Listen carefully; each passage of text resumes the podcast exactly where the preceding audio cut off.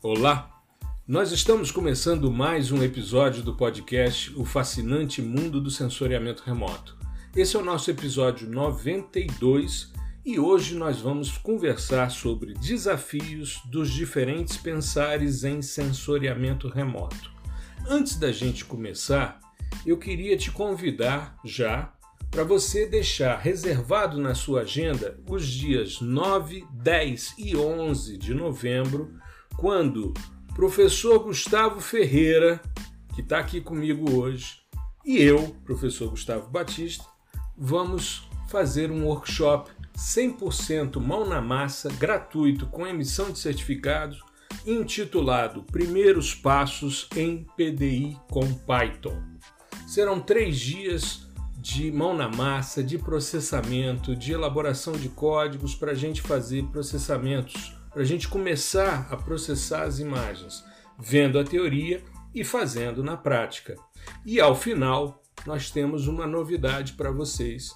No final desse evento, nós vamos abrir uma primeira turma do curso PDI com Python. Então, nós estamos estruturando um curso completo de processamento de imagens de satélites usando programação em Python, tá? Esse curso será lançado ao final desse workshop e será conduzido por nós dois, eu e o professor Gustavo Ferreira. Meu amigo Gustavo Ferreira, que está aqui comigo hoje para a gente falar sobre esses diferentes pensares. Meu querido, seja muito bem-vindo a mais um episódio do nosso podcast. Você já, já é de casa. É, agora já, já, já me sinto em casa, já não vou, não vou falar que é sei lá, quantésima vez que eu tô aqui. Até porque Mas... eu já não sei mais quantas vezes é... você já veio aqui ao nosso podcast. Pois é, eu também não. Mas, enfim, espero que continue assim. A gente né, faça vários e vários e vários outros episódios. Exato. Eu agradeço demais uh, o espaço, né? E hoje a gente vai falar de um, um, um tema um pouquinho mais, eu não diria abstrato, mas não, não, não tem tanto toque assim como são a, a, os temas de processamento, né, de, Exato. da parte mais metodológica, enfim, de, de procedimentos computacionais aqui. Então uhum. hoje vai ser bem desafiador. E falando em desafio, eu acho que o maior desafio da minha carreira até agora é, tem sido conduzir aí esse, esses estudos, esses posts e, e vai culminar no nosso workshop e o lançamento do curso. Então eu, eu, tô, eu imagino que isso, esse episódio já seja um, né, um, um aquecimento. Aí, né? A gente já está esquentando os motores para o workshop uhum. e eu estou muito, muito ansioso para chegar o, o dia do workshop em si e conhecer todo mundo e processar e ensinar, né, mostrar um pouco do, do, do que eu sei aí para o pessoal e interagir com todo mundo, que é o, o, melhor aspecto, eu diria. Maravilha. Eu acho que o maior desafio seu agora, Gustavo, é assumir a posição de professor, né? Ah, com certeza. Com Esse certeza. é o grande desafio. Mas tem uma máxima que diz: quer aprender algo, ensine. Sim. Isso é fato, sim, né? Sim. A melhor maneira. Eu estava sexta-feira dando aula na graduação e Antes da semana universitária, eu fui dar uma aula para os alunos sobre fusão. E um aluno lá me perguntou como é que ele deveria proceder se ele vai mudar resoluções de bandas, né? Por exemplo, ele tem lá um sistema como o Sentinel que tem 10 metros, 20 metros, 60 metros. Ou o Cibers 4A, né, que tem 8 e, e 2 metros no WPM, 16 e 56, se não me falha a memória, no WFI. E aí ele perguntava, né? Professor, por exemplo, se eu tenho lá os dados do Sentinel, eu devo trabalhar com 10 metros ou com 20 metros? E aí eu expliquei para ele, fiz um desenho lá na hora, né, na, no quadro digital, na aula, né, que é uma aula virtual, e não me dei por satisfeito. E aí fui depois para um editor de figuras construir uma matriz para mostrar aquilo que eu queria dizer a ele. Eu acho que é mais interessante você trabalhar com 20 metros do que você tentar reduzir os dados a 10 metros. E aí ele não entendeu porque todo mundo tem uma, uma perspectiva de achar que os dados de alta resolução espacial são os melhores dados, né? E a gente passou por isso recentemente numa discussão também. Gustavo é meu aluno numa disciplina na pós-graduação, esse semestre, sobre fundamentos de sistemas sensores, que me motivou né, esse episódio de hoje. E essa lógica de que sistemas de alta resolução sempre são melhores, nem sempre. Né? Então você precisa muitas vezes observar os seus dados, qual é a finalidade do que você quer para você é, trabalhar com essa perspectiva, né? E aí eu fui fazer as figuras e mostrar para ele, justamente por quê? Porque se você quer aprender algo ensinando, você é desafiado a trazer aquilo com uma linguagem mais apropriada, mais acessível para você se fazer entender, né? Eu tenho, eu tenho acompanhado as suas aulas no PDI com Python, porque a gente já está algumas aulas adiantadas né, em termos de gravação, e extremamente didático. Muito diferente da primeira live que a gente fez em janeiro. né? Foi uma live mais robótica. Mas é isso, né? É isso. A gente vai pensando como é que eu posso explicar isso de forma melhor. Né? Sim, sim. É, é, uma, é uma questão, é, como sempre, de evolução, né? Evolução pessoal. E a gente acaba nem percebendo. É, geralmente a gente, a gente fica. Eu vou abrir um parênteses aqui que eu não sou do tipo coach, motivacional, nem nada do tipo, tá? Mas é que, fechando parênteses agora, é que a gente geralmente se compara com outra pessoa, né? Por exemplo, é, você tem uma didática incrível já, reconhecida aí por todo mundo. Né, o, o curso PDISL é um sucesso uhum. e para provar né, esse ponto então, a gente tende a ficar se comparando, né? E o tempo vai passando, o tempo foi passando, fui, a gente foi fazendo lives e tal, é, podcasts, enfim, fui gravando as aulas. E se eu chegasse e me comparasse apenas com as outras pessoas, com aqueles que eu admiro, né, nessa, uhum. Nesse aspecto de didática, de conseguir construir conhecimento de fato e não dar aula, né, que dar aula é, é uma coisa que para mim é, é, muito complicado assim esse termo, que significa que o cara só vai lá, joga um monte de coisa no quadro e vai embora. Mas enfim, a, a, é, você comparar com essas pessoas não é o correto, né? Eu vou sempre estar tá fazendo comparando batata com maçã, sabe? É difícil. O que eu tenho que fazer que foi, né, depois da, da, da, sua fala na última, no nosso último ao vivo, da fala do pessoal também nos comentários, o que eu fiz foi pegar justamente isso. Cara, como é que era lá no começo, né? Uhum. Olha, olha o, o, quanto que, que, que eu evoluí né, nesse sentido. E o, tudo começa com, com esse autoconhecimento, eu acho, né? É, é de você saber que, ó, eu, eu tenho que chegar de um ponto X até o ponto Y e eu sei que vai demorar, mas eu vou chegar, né? E uma hora ou outra isso acaba acontecendo. E isso é fruto de esforço, né? Isso é sim, é fruto sim. de esforço. Sim. Eu lembro que a primeira vez foi assim assustador, né? Você olha, é tudo muito frio, você tá aqui tem só uma câmera, aí tu fica olhando para a câmera, aí no nosso caso tem processamento, aí você não sabe se olha para a câmera, olha para a tela, olha para onde e fica e, e, é tudo muito ao mesmo tempo, né? Você tá processando, aí tem gente te perguntando, uhum. né? Você tem que fazer outros comentários, tem que seguir com a com, com o tema, né? Não pode ficar parado muito tempo em cima de um único aspecto.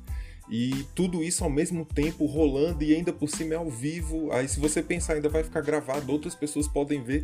Enfim, aí você vai ficar doido, né? Vai ficar maluco.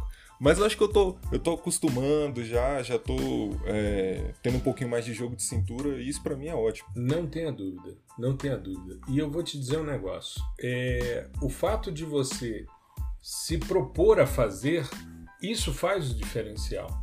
Sim. Tem muita gente que fica procrastinando, de certa forma, esperando um nível de perfeição para poder produzir algo. Sim e às vezes isso não chega nunca, porque existe uma máxima em marketing que diz que o feito é melhor do que o perfeito, e isso é fato. Sim. Então, assim, eu quando gravei o primeiro story da minha vida, eu gravei 15 vezes, porque nenhum prestava, na minha concepção. As dificuldades e tal. Hoje em dia eu pego, gravo, faço a, a legenda, porque a gente vai aprendendo também a ser mais inclusivo. Então, Colocar uma legenda é muito legal para quem está ouvindo sem o som, mas para quem tem deficiência auditiva, uhum. né? Então a gente vai avançando nesse sentido. E uma coisa extremamente importante quando a gente vai trabalhando essas questões é a gente sempre pensar os aspectos mais é, filosóficos das questões. Então, a proposição desse tema ela vem dessa disciplina Fundamentos dos Sistemas Sensores, que é uma disciplina que eu não ofereço há muito tempo. Eu estava vendo, a última vez que eu ofereci foi em 2016, se não me falha a memória. Porque depois eu estou sempre oferecendo disciplinas de processamento, seja em, em processamento de dados hiperespectrais, seja em detecção de mudanças, enfim, que são áreas que eu venho me dedicando na pós-graduação com mais afinco, e eu resolvi oferecer essa disciplina depois de muito tempo para ajustá-la ao virtual. E eu fui revendo os meus materiais, porque nela eu falo de aerofotogrametria, eu falo de sistemas multiespectrais, hiperespectrais, sistemas termais e radar, né? E aí eu comecei. Tem um slide meu que eu é, me apropriei de uma fala do Jensen, né? Do John Jensen, do, do, ele tem dois grandes livros, um de sensoriamento remoto do ambiente, que inclusive foi traduzido por colegas do INPE, isso há muito tempo atrás, pela, pela editora Parênteses, se não me falha a memória. Isso. E ele tem um outro de PDI que ele que é DIP, né? Digital Image Processing, que é, não foi traduzido para o português, mas eu tenho os slides, ele disponibiliza os slides dele na internet, ou pelo menos disponibilizava.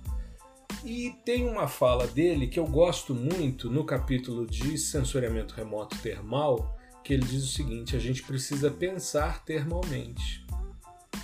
Aí quando eu fui dar aula na semana agora, na sexta-feira, né? Gustavo está fazendo essa disciplina como meu estudante. E quando eu fui falar sobre sistemas de microondas, sensoriamento remoto de microondas, eu pensei, não é só pensar termalmente. Você tem que pensar lateralmente, você tem que pensar retroespalhamento, enfim. Então, Sim, é, eu... ainda, tem, ainda tem uma série de detalhes, né? Que, uhum. que eles vêm dessa perspectiva da visada lateral, então tem uma série de distorções, enfim.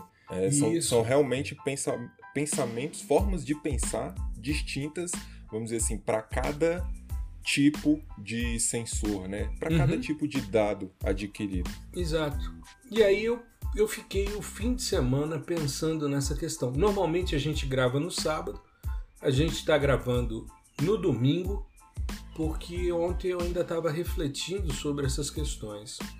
E aí, é, primeira coisa que eu queria trazer, Gustavo, para a gente comentar e conversar, porque o ao vivo dessa semana, que nós vamos fazer na quarta-feira, a gente vai exemplificar. Então, nós vamos fazer um ao vivo um pouco diferente. Ao invés da gente é, processar como a gente vem fazendo ao longo das, das semanas e tal, eu quero fazer um ao vivo mais ilustrativo do episódio, como era antes, né? Eu trazia sempre na quarta-feira, ou na segunda, aliás, às 5 da tarde, quando eu fazia o ao vivo no YouTube, vinculado ao podcast, eu trazia sempre a reflexão sobre o episódio da semana. Eu deixei de fazer isso em quase todos, mas eu falei que quando mudei o ao vivo, que em alguns eu ia fazer isso. E esse episódio merece isso. A gente falar sobre isso. Eu queria partir de um ponto que é nós consumimos o espaço lateralmente. Nós dois que somos geógrafos, a gente tem muito essa compreensão da, do consumo do espaço. Ou seja, o geógrafo, quando olha uma imagem de satélite, ele não vê apenas o número digital do pixel. Ele quer saber quem mora ali dentro, como é que ele se relaciona em termos de economia, como é que ele se desloca, qual é o seu nível de inclusão, exclusão, enfim. A gente tem essa pegada desse componente de ciências humanas dentro de uma ciência que também tem um componente exato e da Terra e que tem toda essa parte técnica, ou seja, é uma, uma profissão belíssima porque nos abre N possibilidades de leitura. Sim, esse, esse ato de, de você entender o, o espaço à sua volta, compreender as diferenciações espaciais, né? o, o porquê que uma coisa difere da outra, dentro daquele determinado local, como, a, o, como você percebe aquilo, é, isso é a, a, o que o pessoal chama de geograficidade, né? Uhum. Do, então, o, a, essa maneira que você não só que você percebe, mas que você também vivencia o espaço ali no seu cotidiano, ela para o geógrafo é extremamente importante. Isso uhum. você tendo como um artifício de aquisição de dados uma imagem orbital ou uma própria fotografia aqui na altura do peito, né? Uhum. Não importa. Mas isso, esse aspecto de percepção, de vivência do, do espaço, ele é assim fundamental, né, para gente. Então vamos partir disso. Vamos pensar nas nossas saídas de campo quando a gente fazia graduação. Sim.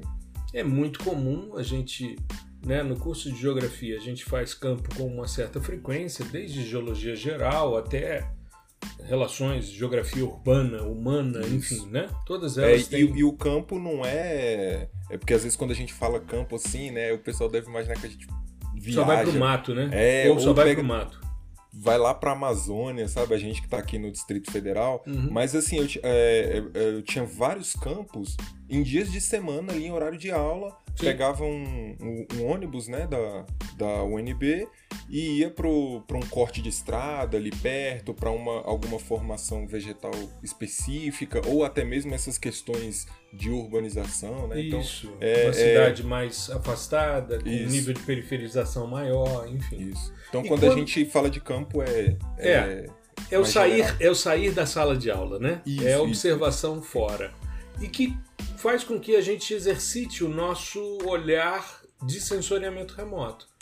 Por quê? Porque normalmente a gente, para fazer os relatórios de campo, a gente leva uma caderneta de campo em que a gente faz os nossos croquis, quando é uma saída de geomorfologia, uma coisa assim.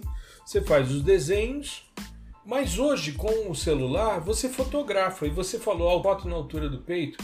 Quando você está fotografando, você está dentro da perspectiva do consumo lateral. E aí você pensa o espaço lateralmente. Então, esse é um primeiro pensar. O consumo que nós estamos acostumados. A gente está acostumado a olhar o mundo de lado. Sim. Né? Eu me lembro uma vez, é, um trabalho de uma professora da USP, eu acho, a professora Maria Helena Simielli. Ela veio à universidade falar sobre cartografia mental. E ela trouxe um exemplo muito interessante, que eram professores da rede pública do estado de São Paulo, que ela pediu que eles desenhassem. Isso tem muitos anos, então é o que eu me recordo, tá, Gustavo? Às vezes as informações não são exatamente assim, mas é o que ficou gravado para mim.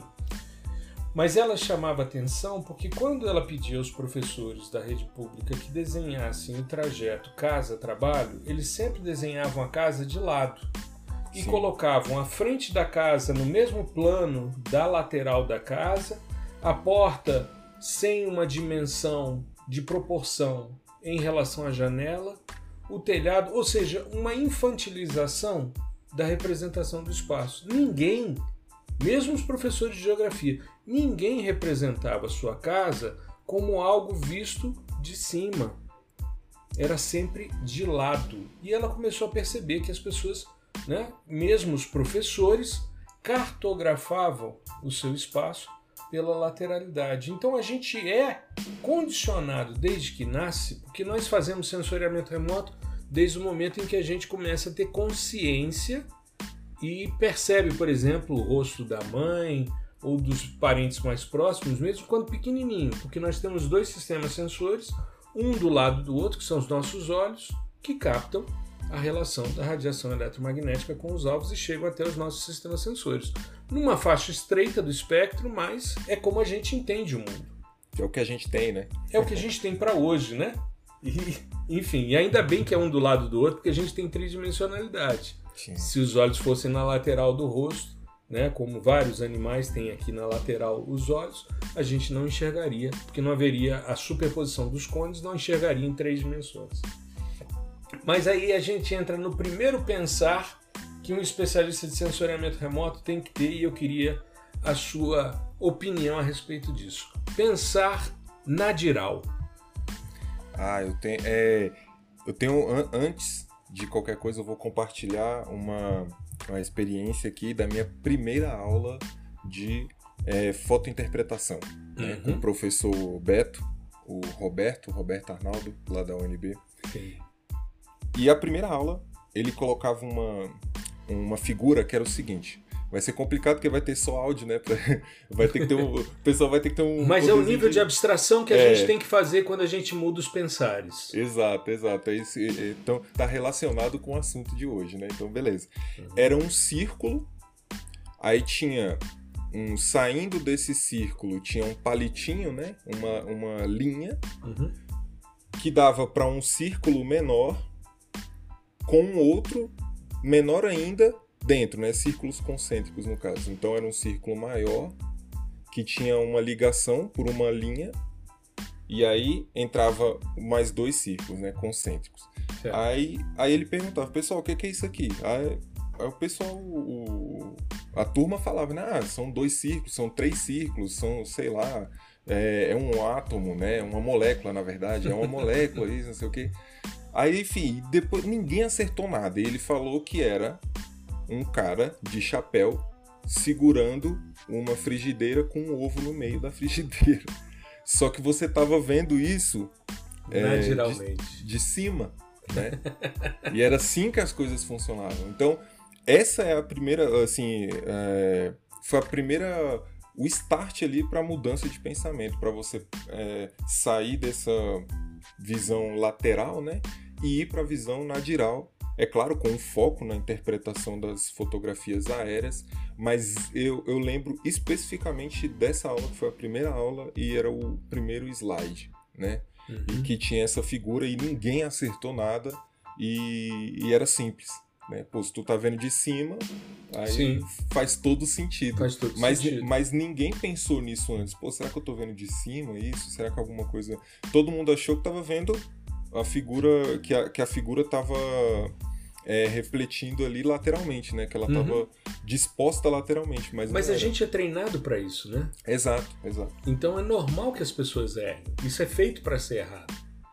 Ou seja, o cara olha de lado e aí você pede para ele abstrair sem dar essa informação, ele jamais vai acertar. Eu não acertaria. Eu não acertaria mesmo tendo a, a habilidade do olhar, do pensar nadiral. Né? Para quem não sabe, olhar nardiral né, é olhar de cima, perpendicular à superfície. E uma coisa, eu, eu não sei se eu já comentei com você, nos anos 2000, logo que eu terminei o doutorado, eu terminei em 2001, eu fiz uma proposta de projeto de pesquisa, mas ela ficou muito cara e acabou não sendo aprovada. O que, que eu queria fazer? eu queria é, fazer uma variação do lateral para o nadiral usando uma escala intermediária que era helicóptero. Por quê? Porque nós não tínhamos drone nessa época. Uhum. Né? Nós não tínhamos drone.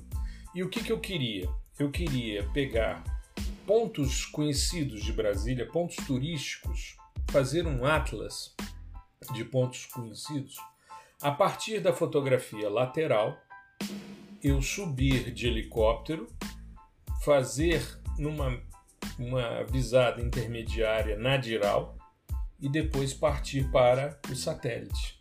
Fazer um, uma escala intermediária entre superfície e satélite. E eu fiz o projeto, só que ficou, por causa do uso do helicóptero, ficou algo caro. Né? Se a gente pudesse usar, por exemplo, helicópteros é, do, do aqui da, da polícia e tal, Bombeiro, né? convênio, né? bombeiros e tal, como era na época que eu trabalhei na Secretaria do Meio Ambiente, no final dos anos 90, e eu pensei justamente por causa disso, era a possibilidade de você ter esse, nível intermediário, que hoje seria por drone muito mais simples, muito mais barato e muito mais tranquilo. Só que é, a Google fez o inverso, que foi o Street View. Uhum. Então, o Street View, ele faz da visada nadiral, ele te traz para a lateral. Então, muitas vezes, a dificuldade hoje que os estudantes têm de compreender o espaço de cima, que era muito mais difícil nos anos 2000, com o Street View você traz essa lateralidade.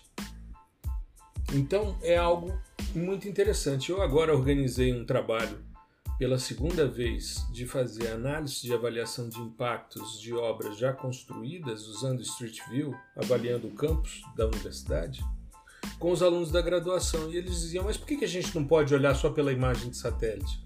Eu falei: Porque eu quero que vocês tenham a visão como se vocês estivessem no campo. Sim quanto mais perspectivas, né, maior é a sua capacidade de abstração e de reconstrução daquela, daquela informação a partir de um dado ponto. Exato. Se você, se você só olha tudo de cima, né, quando você descer, vamos dizer assim, quando você descer do nível, ao nível do Street View, você não vai entender nada. Uhum. Agora, se você tem essa possibilidade de, de ter a, a, a perspectiva lateral e a nadiral, aí fica muito mais simples de você entender é, compreender e analisar dados nas duas, vamos dizer, nas duas perspectivas. Uhum. Né? Exato. Então isso é muito legal porque o primeiro, primeira mudança, a primeira mudança que a gente precisa fazer quando a gente vai para o sensoriamento remoto é o pensar na geral. O segundo, isso na minha concepção de evolução de sistemas sensores, tá, Gustavo? não existe um início nem um fim, mas tem aí uma uhum. sequência histórica né, de pensares. Né? O segundo pensar, então, primeiro seria o pensar na diral, que vai nos tirar do ser humano comum, que não trabalha sensoriamento remoto, para o cara que está se aproximando do sensoriamento remoto. O cara ou a cara, né? Tanto faz, eu estou falando de forma geral, né? Bom, o segundo pensar é o pensar multispectral.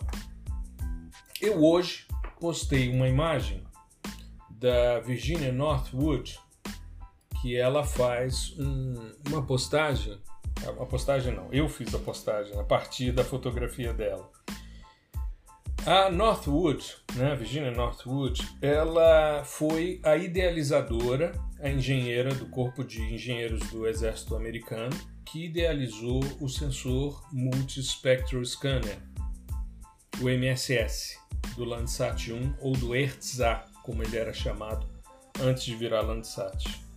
E eu postei hoje uma imagem do Half Dome do Parque Nacional de Yosemite, nos Estados Unidos. É, havia uma, uma pressão muito forte em cima da NASA por parte da, de empresas como a RCA, que era uma empresa de televisores, para a instalação somente das câmeras RBV, Return Beam Vidicom, câmeras de TV que trabalhavam no RGB e que faziam as imagens de televisão. Essas imagens eram depois transformadas em fotografias, elas eram impressas em papel fotográfico e a gente tirava tudo no, no papel vegetal em cima. Mas a, a Virginia propôs um sistema de arranjos de detetores que decompusessem a luz de forma a termos informações também no NIR. O MSS ele não tinha a banda do azul, mas ele tinha verde, vermelho e duas bandas no NIR. Então, ela faz essa decomposição nessas quatro bandas que entraram depois do RBV. Então, a RBV eram as bandas 1, 2 e 3 e ela vem com as bandas 4, 5, 6 e 7. Né? As bandas é, 4, região do verde, banda 5, região do vermelho, depois a banda 6, a região ali que seria quase um head edge, né? e depois a banda 7, que seria o NIR, a subida ali do NIR na vegetação, tanto que foi usada a banda 5 e a banda 7 do MSS para construir o NDVI, né? no primeiro evento do 1. E é, os caras da NASA queriam saber se funcionava. E ela foi então com um protótipo do MSS, do Landsat 1, e tirou várias fotos. E uma delas, essa que eu postei no domingo. Quem não viu, tá, tá no meu perfil lá no Instagram, no arroba. E tem inclusive o link né, da entrevista com ela, porque ela está com 94 anos. E é graças a ela que a gente tem todos os sistemas multispectrais aí disponíveis porque ela foi a precursora desse sistema.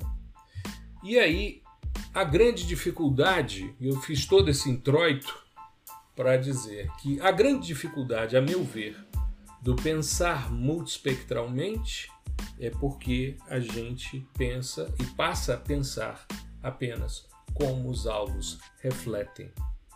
A foto dela, que é uma foto falsa cor, mostra a vegetação vermelha no Half Dome em Yosemite. Né? A vegetação fotossinteticamente ativa estava no canal vermelho porque não tinha como fazer a cor real ali. Daria para fazer uma pseudocor, mas naquela época esses processamentos ainda não tinham sido implementados. E aí eu te pergunto, qual é a grande dificuldade quando a gente começa a pensar multispectralmente, Gustavo? Olha, a minha, é, isso aqui é baseado na minha experiência, na, claro, na, claro. Minha, na minha opinião, né? Uhum. Mas assim, o que eu, a primeira coisa é você separar, né? Decompor de fato espectralmente um, um, um dado, enfim, aquele pixel, né? Porque a gente está acostumado, a gente sabe, né, que, por exemplo, as TVs de tubo, lá se você chega bem pertinho, você consegue ver, né, o, os elementos ali vermelho, é, azul e verde. Exato. E a gente sabe que a imagem é criada com a, a partir uma, da, da combinação desses três elementos.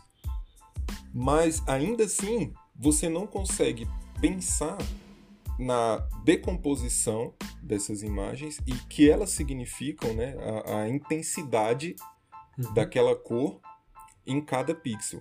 Então, por exemplo, se você tem uma, vamos supor, a imagem no azul e a sua imagem né, vai estar em tons de cinza e aquele ponto onde está mais claro significa que existe uma maior intensidade ali, mas com relação à banda, né, a, a, espectralmente falando, a banda espectral do azul. Isso é o mais complicado. Ou seja, separar o canal de cor do fluxo radiante na faixa Sim. do espectro do azul. Isso é, é, até você né, compreender que, que as coisas são, são decompostas dessa maneira, né? E isso a gente está falando do, do visível, né? Uhum. Aí, de, aí depois você coloca ainda mais bandas em uma região que a gente não enxerga. Exato. Esse para mim é a grande é a grande sacada. Essa Sim. é a grande é, é, quando buga né? Quando Exatamente. dá a bugada do pensar multispectralmente. Porque eu concordo com você, uma das coisas mais difíceis de ensinar composição colorida para os estudantes, na primeira vez que eles estão trabalhando com processamento digital de imagem, é eles entenderem a diferença de uma banda que está mostrando o fluxo radiante convertido para nível digital numa faixa, por exemplo, da luz azul, e que esse fluxo radiante pode ser colocado num canal azul, verde ou vermelho para compor, fazer uma composição colorida. Que quando você pega os canais R, G e B e coloca os fluxos radiantes do vermelho, do verde e do azul, você tem uma composição de cor real. Né? E as de falsa cor são composições que fogem a isso. Mas isso para mim é o grande, é, é, é, é, o primeiro embate, é a primeira dificuldade, né? Então é, eu normalmente pego uma, um, algo como, por exemplo, o cubo de Rubik, que tem cores previamente estabelecidas e tem verde, vermelho e, e azul, né? Dentro das estruturas, além do amarelo, do branco, do laranja, né? Você mostrar para eles uma foto do cubo de Rubik mudando as bandas dos canais. Aí eles vão perceber que aquela face que era vermelha, quando colocada num canal de cor azul, como ela fica branca no nível de cinza, ela vai ficar com a cor azul. Sim. Aí você muda aquilo sem mudar a posição do cubo. É bem interessante essa, essa perspectiva. Mas eu, eu acho que o que mais complica é você tentar entender como um alvo reflete numa faixa em que você não enxerga. Exato. Né? É até assim, para quem não trabalha né, com, com assessoramento remoto, a pessoa mais leiga, ela pode até né, questionar isso.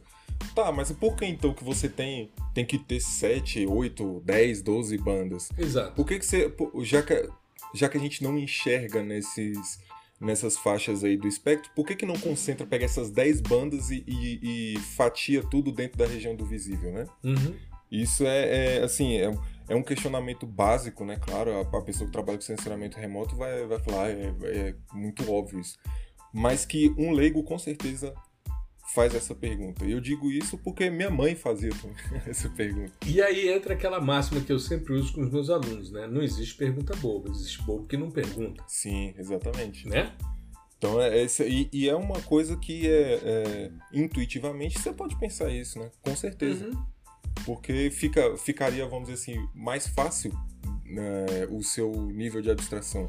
E a gente está falando de níveis de abstração em áreas diferentes. Né? Você tem esse nível de abstração, vamos dizer assim, mais da parte física, né, do eletromagnetismo. E aí, quando você representa esse negócio numa imagem, é, no computador, você tem a abstração a nível computacional. Né? Uhum. Né? Como que eu vou representar esse negócio todo, toda essa, é, essa decomposição em uma, uma imagem aqui num monitor. Exato. Então tem, tem várias, vamos dizer, várias camadas né, de uhum. abstração. E tem coisas que só aparecem bem se você mudar a composição colorida. Isso. Né? E aí eu pego um dos episódios que a gente fez aqui no podcast, que eu fiz no podcast, que eu digo que a consciência nasce do contraste, que é um preceito filosófico. Né? Uhum. Você vai ter melhor percepção de algo se, por que, que a, a, vegetação em Yosemite chama tanta atenção no, no, protótipo do MSS? Porque ela reflete mais na região do NIR e ela colocou esse canal, né, essa banda, ela colocou no canal vermelho. E aí a vegetação se destaca fora do espectro do visível. E era uma argumentação extremamente importante que ela utilizou, porque para brigar com um sistema de televisão que era em RGB, ela teria que ir para outras faixas do espectro e mostrar as potencialidades dessas faixas para poder implementar. E, como eu disse, graças a ela a gente tem o MSS, que depois virou o TM, né? Depois virou o ETM Plus, depois virou, virou o ETM no 6, que não atingiu órbita, ETM Plus no 7, o OLI e agora o OLI 2, né? Isso a gente falando só da parte de espectro óptico refletido, sem entrar no termal. Né? Exato.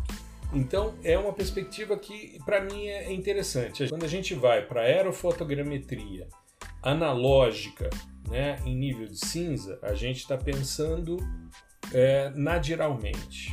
Quando a gente vai para um sistema é, sensor que tenha possibilidade de múltiplos canais, pode ser um aerotransportado também, né? desde que seja multispectral, a gente vai para a perspectiva do pensar multispectralmente. E com isso a gente pensa reflexão. Agora vamos para um outro pensar que eu queria trazer também para a gente conversar. O pensar hiperespectralmente. Que aí o foco deixa de ser a reflexão para ser a absorção.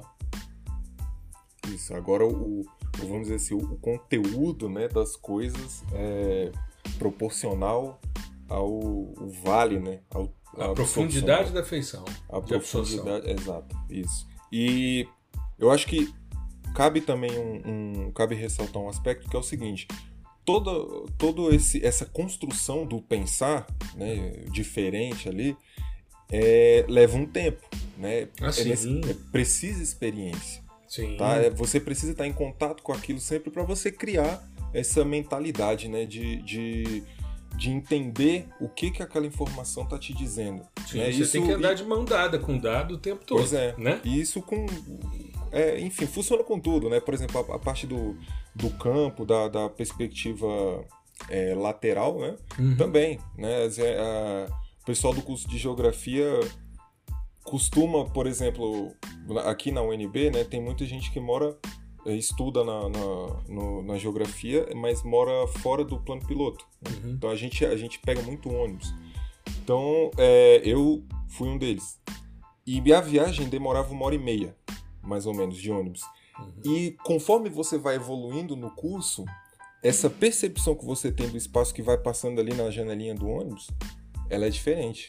Sim, né? você vai ela vai ficando Isso, ela vai ficando mais aguçada do ponto de vista geográfico mesmo. Você começa a entender a organização é, territorial do daquele percurso que você faz da casa para a universidade, da universidade para casa. É, você vai refinando isso ao longo do curso, né? Não é no primeiro dia, não é na primeira aula de introdução à ciência geográfica que você vai aprender tudo isso e vai, e vai entrar no ônibus e ter uma visão diferente, né? Vai ter vários insights. Uhum. Isso não acontece. É um você processo. vai ter isso, exato, você vai ter isso para lá do final. E é assim que acontece, por exemplo, com o, o, o pensar multispectral, né? Você tem que ter esse primeiro contato, segundo, terceiro, centésimo contato para você entender como funcionam as coisas. E o mais importante, ter contato com dados de com feições diferentes, né? Uhum. De localidades diferentes também. Isso é muito importante. Porque se você, por exemplo, pega uma, uma imagem orbital e trabalha sempre com aquela mesma perspectiva, né? É, vamos, vamos colocar aqui que é o, o mais geral, que aparece um curso d'água, vegetação aqui, vegetação ali e alguma área desmatada. Né? E aí a pessoa tá com aquilo o tempo inteiro. E vamos supor, passa cinco anos, você joga uma imagem que tem uma área urbana. E aí agora? Né? Uhum. O que, que você faz? Tem que ter. Ou se você vai para uma hiperespectral da mesma área. Exato, exato. Ou, ou eu ia terminar com, com esse, esse outro raciocínio. Ou se você pega essa área e coloca um, uma, uma, imagem que tem uma outra característica, né? Ou seja, ela tem várias bandas, ela cobre uma faixa gigante do espectro e com, de forma contígua, né? Você Uhum. tem, você tem uma, uma banda ali colada na outra. Exato. Você vai Isso- ter uma coisa que no multi você tinha lá, sei lá, seis bandas, como é o caso do Landsat na faixa do espectro óptico refletido. Você vai trabalhar de 200 a 450 bandas, né? Dependendo do sistema sensor. E, a banda não, e as bandas não, não são separadas, né? Não, Isso- elas isso vão é- seguindo. Exato, Todo isso é muito espectro. legal. Porque Todo no, no, espectro. No Landsat você tem a, a sua. a cada um, cada um no seu quadrado ali, né? Um pouquinho Nas separado. janelas tá? atmosféricas, né? Aproveitando a transmitância da, da atmosfera. É, eu vou, eu, vou, eu vou te confessar uma coisa. Você sabe que eu sou um dos primeiros no, no país a estudar hiperespectral, né? Eu fiz uma das primeiras teses, a, a segunda tese no país defendida em hiperespectral é a minha. E eu, quando comecei a trabalhar com os dados, eu não sabia nem como fazer uma composição colorida. Pois é, quem que você vai colocar ali? Quem que você coloca no R, no G e no B? pois é. Com Você tem- 224 bandas. Quanto você tem de combinação aí possível, né? cara? Pois é, porque se você pensar três bandas, né? Três canais, RGB, e você pegar as seis do Landsat, são 120 combinações possíveis. Agora imagine com 224 bandas. É, e isso é, cê- é, a gente tá falando do Everest, o geração anterior, né? Porque Isso. o, o atual é o dobro disso. É né? o dobro, é. Isso, porque antes eram 10 nanômetros de resolução espectral e agora são 5. Então, você tem 400 e todas aí. Então, a gente usava um artifício, a gente tinha a nossa imagem reamostrada para o Landsat, porque a gente sabia que uma composição 3, 4, 5 ia resolver a nossa vida e a gente sabia quais eram os alvos. Até a gente entender que a gente poderia atribuir os canais a partir da- dos espectros, daquilo que a gente queria representar. Aí começou a ficar mais fácil. Hoje eu vejo que é moleza, você abre um software, ele já te propõe uma composição colorida de cor real para um dado, é só você informar o sistema sensor. Mas a coisa não era assim no início, né? Sim. Então tinha que. E, e o pior é que você sai de uma forma de pensar multispectral, em que você pensa isso é vegetação, porque está refletindo mais na banda 4, tem o pico da vegetação na banda 2, tudo certo. Você está sempre pensando nas reflexões. Então é o pico de reflexão na banda 2, é o pico de reflexão na banda 4. Aí quando você vai para o outro, como você bem lembrou, né? Quanto mais profunda a absorção, maior é o conteúdo do material. Aí você começa a entender que uma, uma feição, por exemplo, de um, um óxido de ferro com uma hematita, ele é vermelho porque a absorção ocorreu no verde. E aí você vai estudar a absorção no verde, não a subida para o vermelho. Isso. O- a goetita é amarela porque a absorção ocorreu no azul e não porque você está estudando a reflexão no amarelo. E sim as absorções, porque são elas que interessam. E, e essa é uma outra forma de bugar a mente também, né? Porque Sim, os algoritmos são todos diferentes, né? Pois é, pois é. E, e, é engraçado que nesse caso da hiperespectral, é, a imagem em si, a forma, né, é, a visualização da imagem uhum. enquanto objeto, ela meio que fica em segundo plano. Né? O primeiro plano é o espectro. Exato, você não precisa nem da imagem. E, isso, isso, A imagem é um detalhe, ela, ela, é, ela, ela é enfeite. Exato. Ela é enfeite. Porque o que te interessa são os espectros. E até você entender que você pega ali aquele vale, coloca 10 bandas antes e 10 bandas depois para você pegar a feição e estudar aquilo dali, que não adianta você pegar tudo, porque você vai misturar alhos com bugalhos, né? Isso também muda a sua forma de pensar. As interferências atmosféricas, será que eu preciso fazer correção desses dados? Uhum. E uma das coisas mais complexas, Gustavo, que talvez o pensar hiperespectralmente nos traz, entender espectros de radiância. É, que é uma coisa que a gente sempre, sempre não, né? Mas é, é mais comum se falar é, em reflectância, reflectância, reflectância, né? Tanto que é, acho que a, a, primeira aula aí de, de várias cadeiras de sensoriamento remoto, eu tenho certeza que, vai, que passa por isso, né? Mostrar uhum. o que é a reflectância, o que é a reflectância e enquanto isso, a, a, radiância fica um pouquinho de lado, né? Você só, só fala dela quando tem que fazer algum procedimento de correção, algo do tipo. E você não é. tem biblioteca espectral de radiância. Exato. Você não tem. Eu bato o olho num espectro de radiância, eu sei se é vegetação, eu sei se é solo, eu sei se é água, né? Mas isso porque eu trabalho com isso pô, desde 2000, né? Eu tô aí Sim. há 21 anos mais especificamente, eu comecei em 97.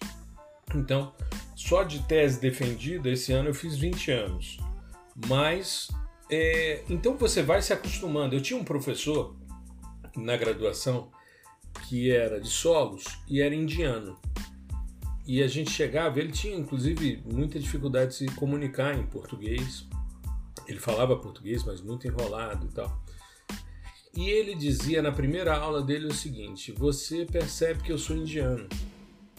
Aí todo mundo, sim, sim, né? Aquele cabelo preto, liso, depois ele ficou grisalho, mas cabelo preto, bem liso, bem, bem farta, cabeleira, né? Os traços indianos típicos, porque o indiano tem uma característica muito, muito própria, sim, né?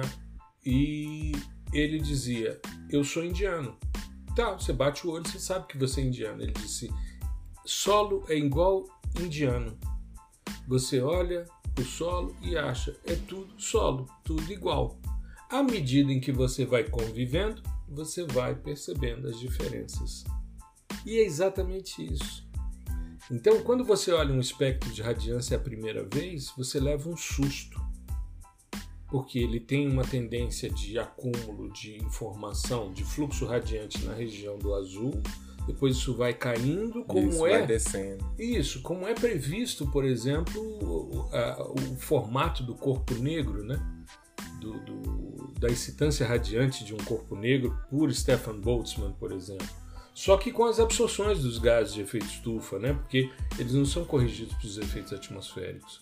Mas a gente passou a ver dados de radiância efetivamente, porque até os radiômetros de laboratório, eles já te dão o resultado em reflectância. Você faz uma calibração primeiro para medir a irradiância e depois ele já te dá o gráfico em reflectância. Então nós não temos bibliotecas. Então o pensar hiperespectralmente para mim é um dos mais confusos, né? É, é, é tanto que é, você não vê, novamente aqui voltando para as disciplinas que são dadas na, nas universidades, né, você não vê esse, é, esse tratamento com hiperespectral, né? Uhum. Claro que o pessoal vai começar pelo, pelo mundo espectral por causa da, da série Landsat e tal, são dados gratuitos, aquela coisa Exato, toda. disponibilidade de dados, né? Exato, mas você não tem é, um, um, um, foco mínimo ali para os hiperespectrais. Uhum. Acho que justamente para não dar essa confusão, entendeu? Logo de cara, porque aí você tá, você tá jogando, né? Aqui eu tô pensando como se eu estivesse fazendo a disciplina. Você tá, você tá modificando, você tá inserindo dois novos pensares, né? Uhum. Em uma única disciplina, em um único semestre. Então é melhor que você tire né, o, o, o mais confuso, assim, que seria mais o complexo, né? mais complexo, para que o, o, estudante consiga entender de maneira mais fácil. E aí depois, né, com é. a evolução, ele vai acabar pegando em alguma coisa de hiperespectral, sem dúvidas. É, não é à toa que eu só falo de hiperespectral na pós-graduação. Isso. Porque não, não existe uma disciplina dessa não, na graduação. Não, seria inviável, seria inviável, né? E a gente precisa nivelar a conversa primeiro para que esses pensares estejam consolidados, para que possa se expandir os pensares. E aí eu vou para o quarto pensar que eu pensei para esse episódio, que é o pensar termalmente, que é justamente a fala do Jensen que eu comentei. Nós precisamos, para trabalhar com esses dados, pensar termalmente. Primeira coisa que a gente precisa pensar termalmente é que os dados de sensoriamento remoto normalmente disponibilizados, como é o caso do TIS, dos dados do Aster, de tantos outros, são obtidos em horários não apropriados para aquisição de dados termais. A pesquisa com dados termais deveria ser ao amanhecer, antes do sol nascer. Por quê? Porque você já teve a dissipação da concentração de energia que foi disponibilizada ao longo do dia, e aí você tem o comportamento térmico, a inércia térmica dos materiais. E aí você consegue entender a diferença entre uma coisa e outra. Mas, por exemplo, quando você pensa numa imagem termal, um alvo branco aparece normalmente escuro. Como eu fiz no sábado, um post sobre o ser humano sempre se manifesta no espaço de forma geométrica, mostrando uma quantidade muito grande de estufas no, na Espanha. E elas são todas brancas de plástico.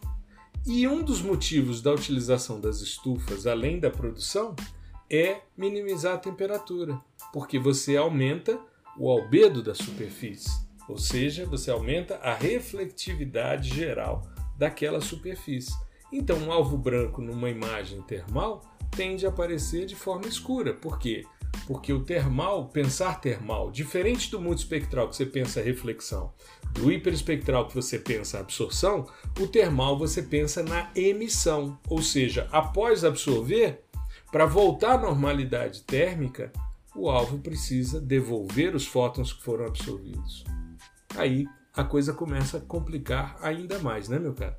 É, e não só em termos de, vamos dizer assim, é, de conceitos, né, a parte de a parte mais conceitual, mas a, a própria lógica operacional, né, do, do sistema, uhum. que até muitas vezes é, a pergunta é por que raios o Landsat tem 30 metros nos, no, no, no espectro é, não, no, no, no, espectro óptico refletido. Isso. E o termal tem, sei lá, 60 metros. São 100. Hoje no, 100 metros. no TIS são 100 metros reamostrados para 30.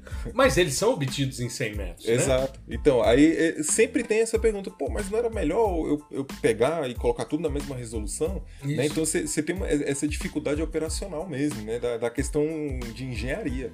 Exato, né? exato. Porque se você deixar um sistema com alta resolução espacial, o tempo de observação daquele sistema né, de telescópio para captação da informação pode gerar anomalias térmicas no equipamento. Então, é, inclusive, porque se você ficar com um, um sistema de alta resolução espacial, você vai ficar com o sistema né, de observação olhando muito detalhezinho, e isso vai, de alguma forma, saturar os teus detetores lá dentro do sistema sensor.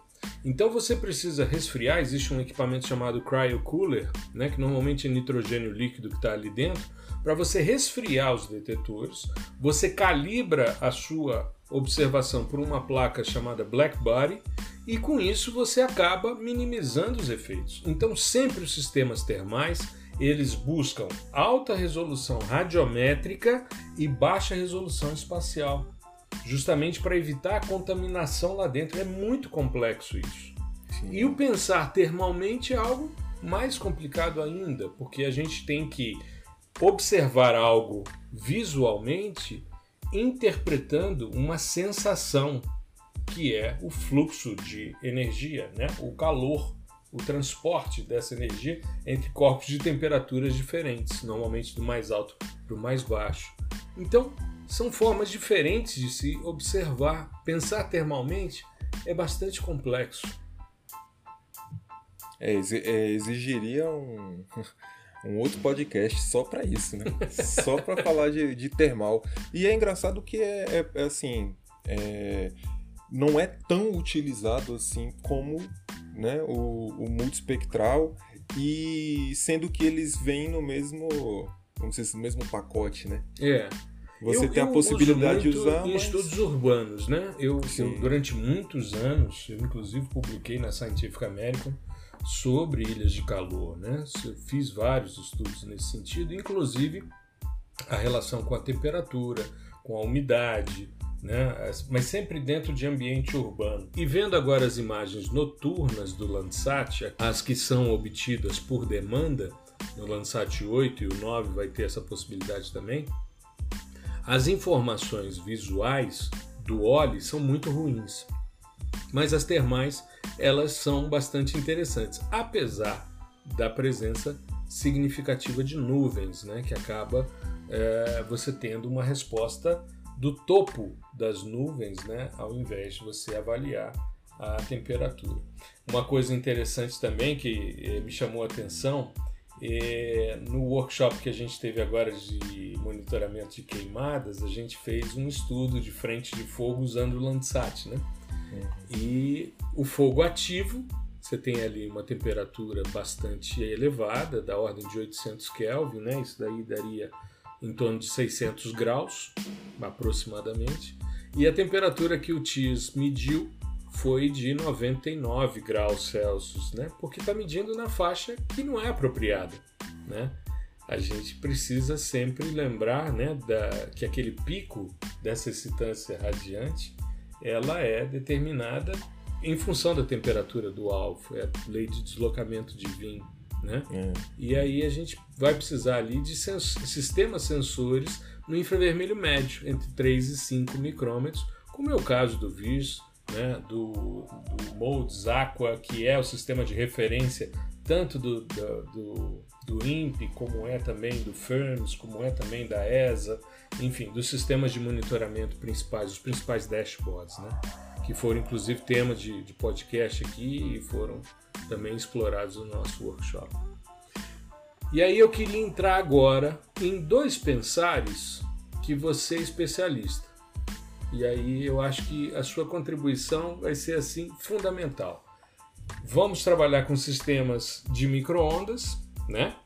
Mas no sistema de microondas a gente tem dois pensares que a gente precisa mudar. Porque até então a gente vinha intensificando as coisas, mas sempre buscando uma compreensão microscópica, sempre buscando a relação da radiação com a composição dos alvos como eles refletem, como eles absorvem, como eles emitem pós-absorção.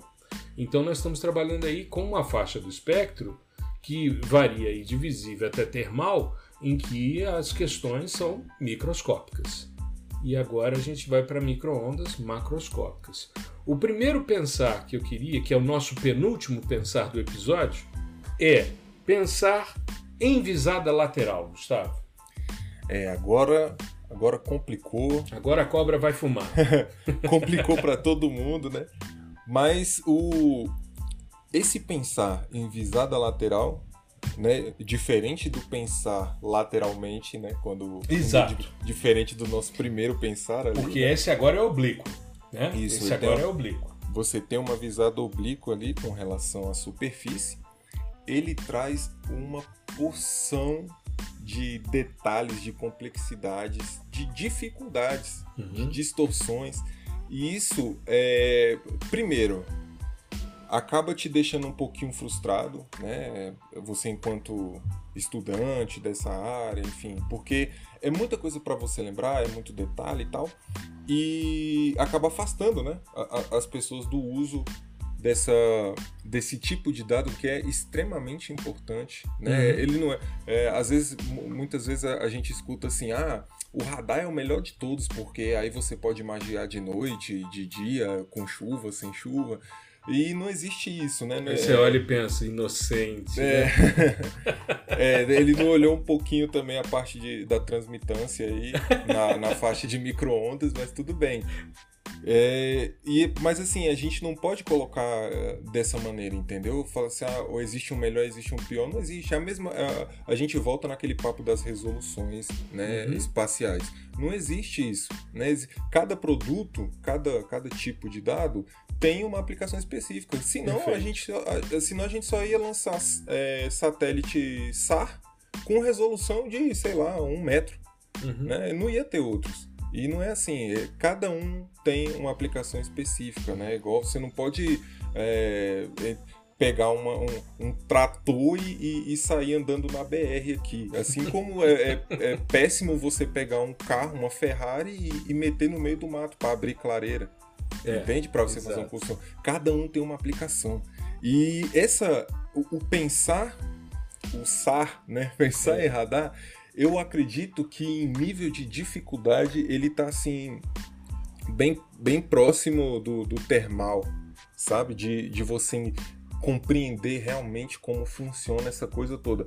Porque pelo simples fato de você é, visualizar obliquamente, você já. Vamos, vamos pensar na primeira distorção, né, na mais simples, o, o shadow, a sombra.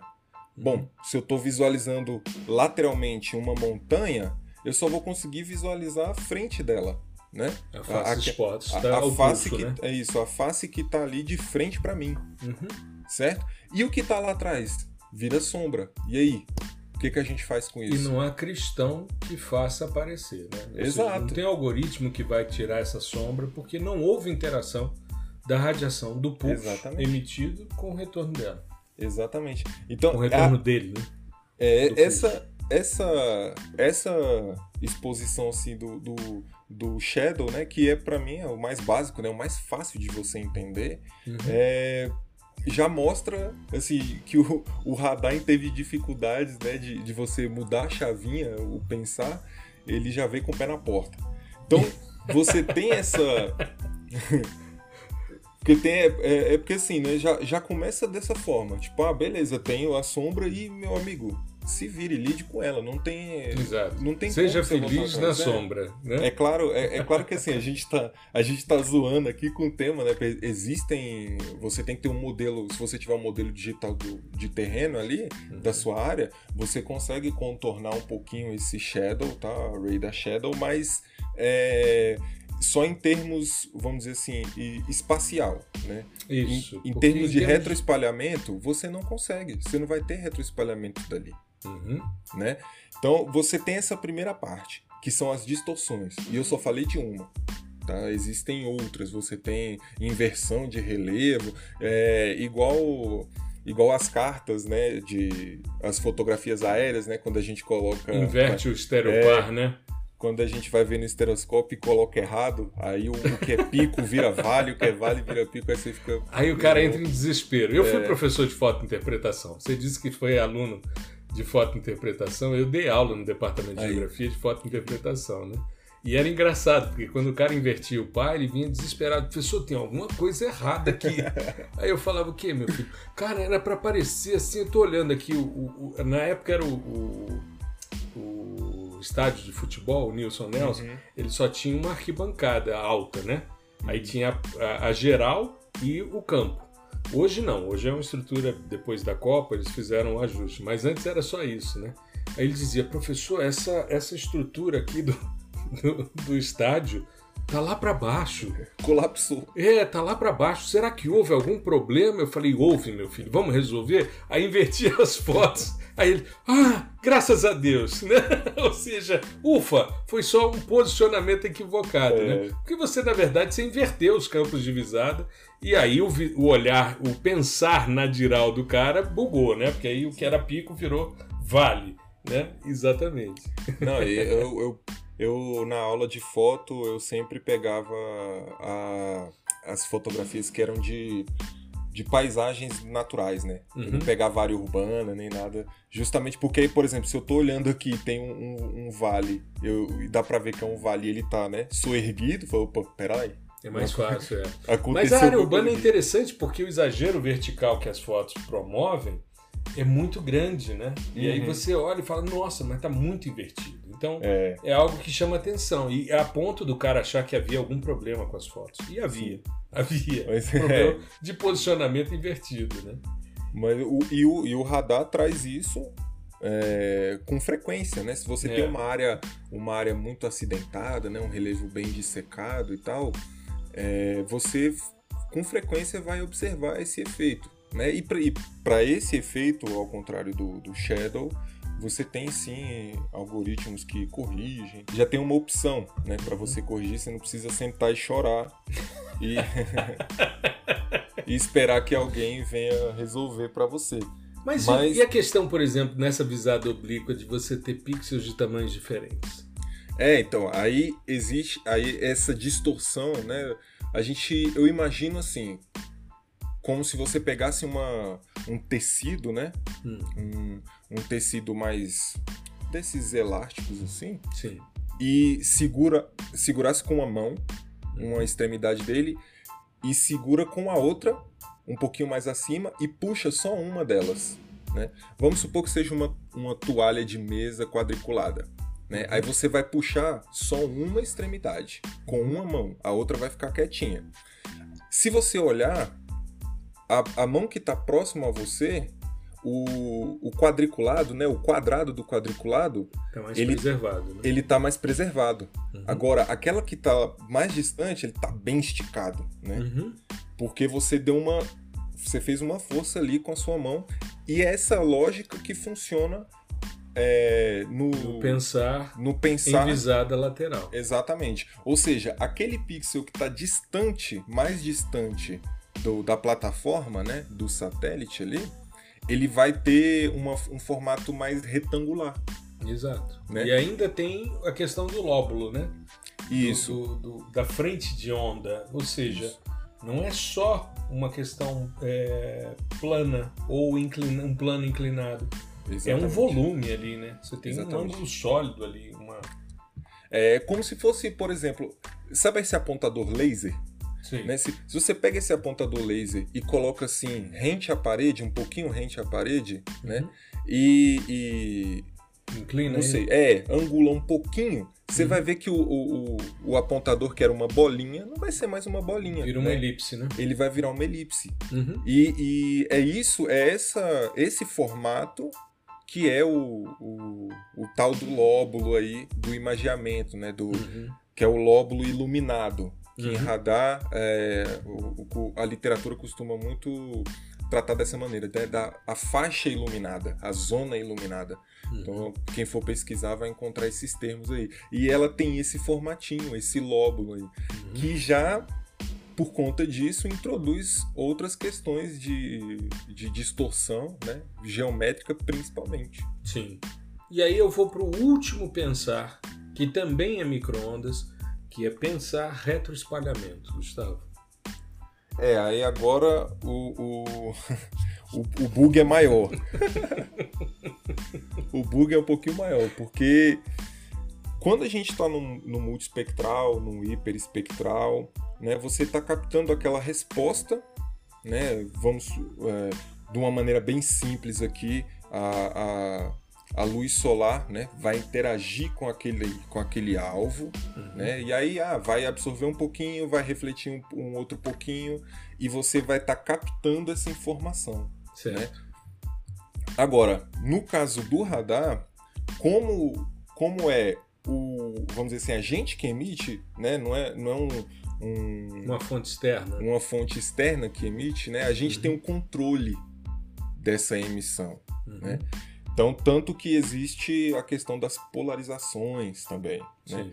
A, a, a, gente pode emitir em certas polarizações, lembrando que a, a polarização ela é feita só no campo elétrico, tá? Exato. A onda eletromagnética, elas são, é, são dois campos perpendiculares, né? O campo uhum. elétrico e o campo magnético. Você só polariza o elétrico. Perfeito. E você pode polarizar ele horizontalmente ou verticalmente é, em relação à superfície, uhum. tá? Aí, bom, e isso tudo a gente está polarizando essa onda, está enviando essa onda e captando esse, essa resposta, né? Vamos supor que eu estou passando com o meu radar aqui perto da minha casa uhum. e ele joga uma onda aqui no asfalto, aí essa onda interage e ela é retro espalhada, né? Ele, ela é espalhada de volta e o meu sensor capta uma porção do que é espalhado. E o, o, o, o quanto de energia é retroespalhada está intimamente ligado às propriedades estruturais do meu uhum. alvo, né? Exato. São as formas que vão que vão ditar aí se vai vir muito ou vai vir pouco. Aí, por exemplo, se a gente pensar num um espelho d'água, né? Um espelho d'água, a onda de de a micro-onda, né? A, uhum. a, minha radiação vai bater nesse espelho d'água e vai retroespalhar para outro lado. Em não outra vai, direção. Não, é, volta para o seu sistema. Ela não vai voltar, não vai voltar para o meu sistema. Ou seja, eu vou ter um retorno fraco, uhum. né? Aquela área vai ficar escurinha. Agora vamos pensar em, uma outra é, um, um, o próprio asfalto que você citou, né? Ele só vai voltar Sim. alto se ele bater na, numa parede da tua casa e, só, e voltar, vai voltar, né? Voltar. Mas agora olha só, se a gente pegar esse mesmo espelho d'água e tá num dia que tá ventando pra caramba, né? Aí eles, é, o, o, espelho d'água quando venta muito, ele forma aquelas ondinhas, Isso. né?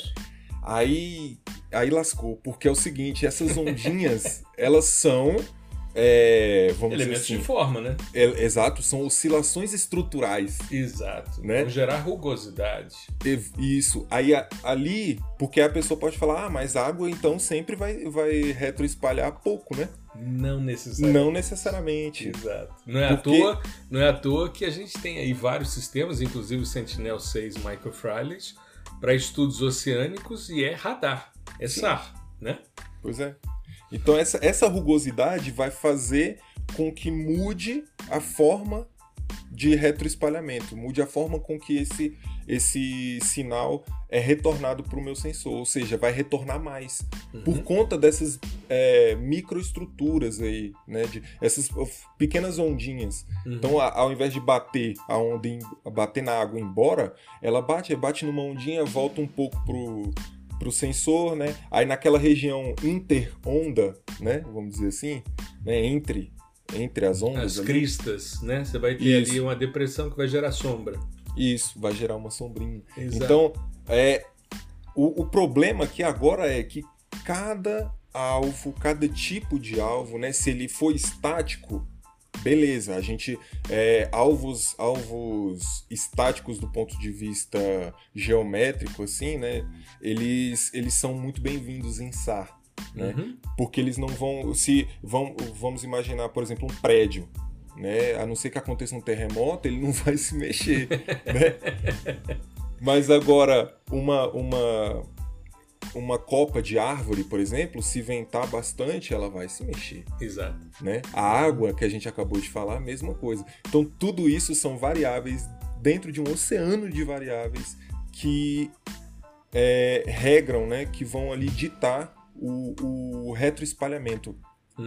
do, do, do, meu alvo, tá? Então, não é só, por exemplo, se é uma área urbana, não é só se é vegetação ou não é só se é água, de fato. Né? Ah, é uma área urbana muito densa, é uma área urbana já consolidada, ou seja, não vai ter construção ali. Né? É uma área urbana que é tipicamente verticalizada. Eu tenho prédio pra caramba, ou não, eu tenho mais residências, né? eu tenho mais casas. Uhum. Né? É, é, é uma vegetação rasa, né? São gramíneas ou não, é uma vegetação mais arbustiva. Aí entra outro esquema também.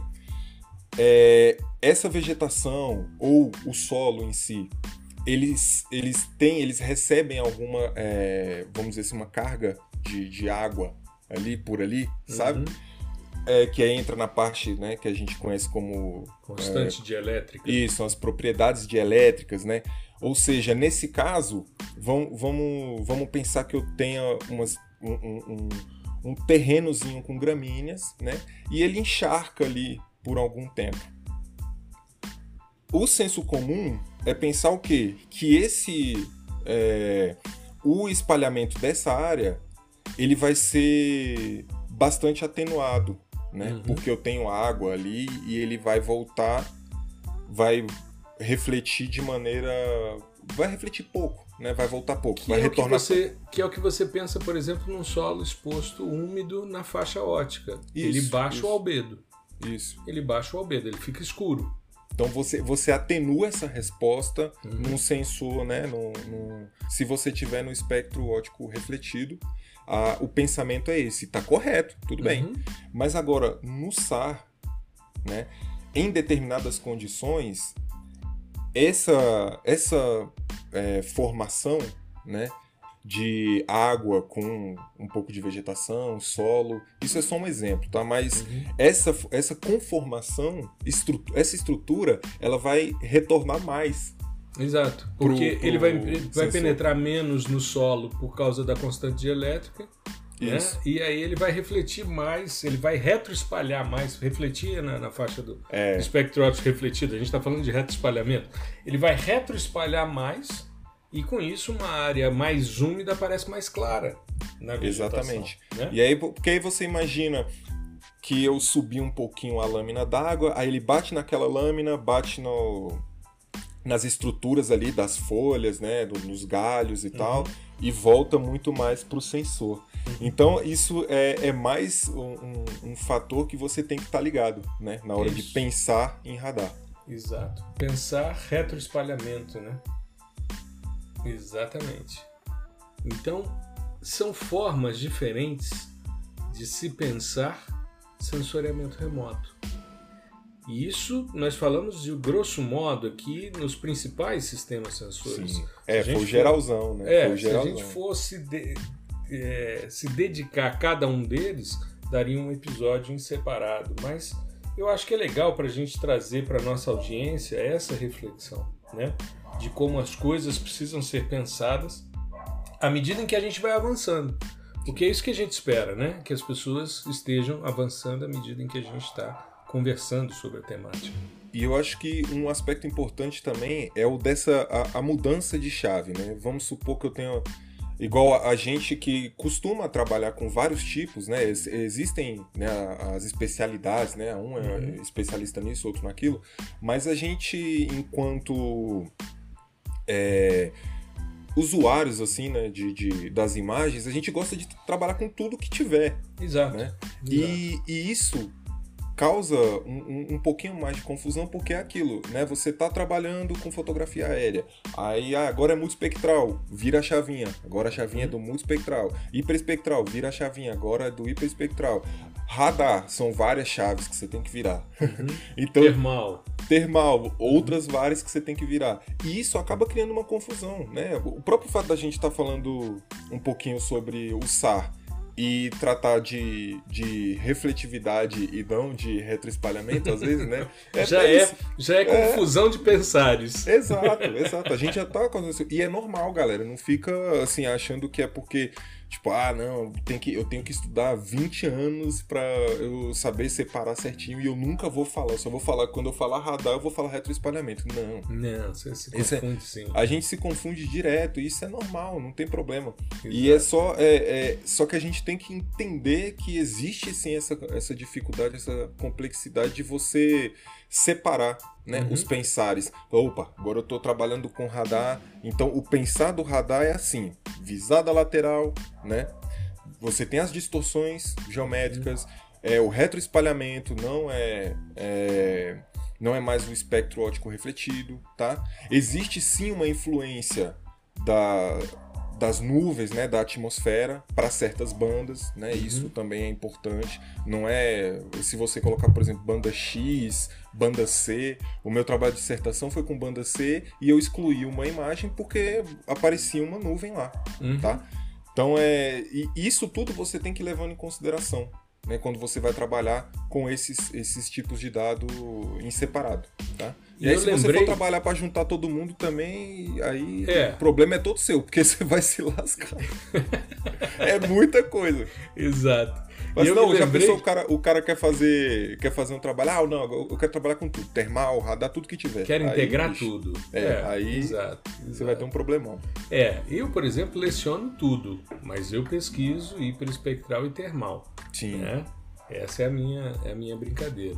E eu esqueci de falar de um detalhe. Quando a gente vai pensar em microondas, a primeira coisa que a gente precisa pensar é que as bandas são expressas em frequência e não em comprimento de onda.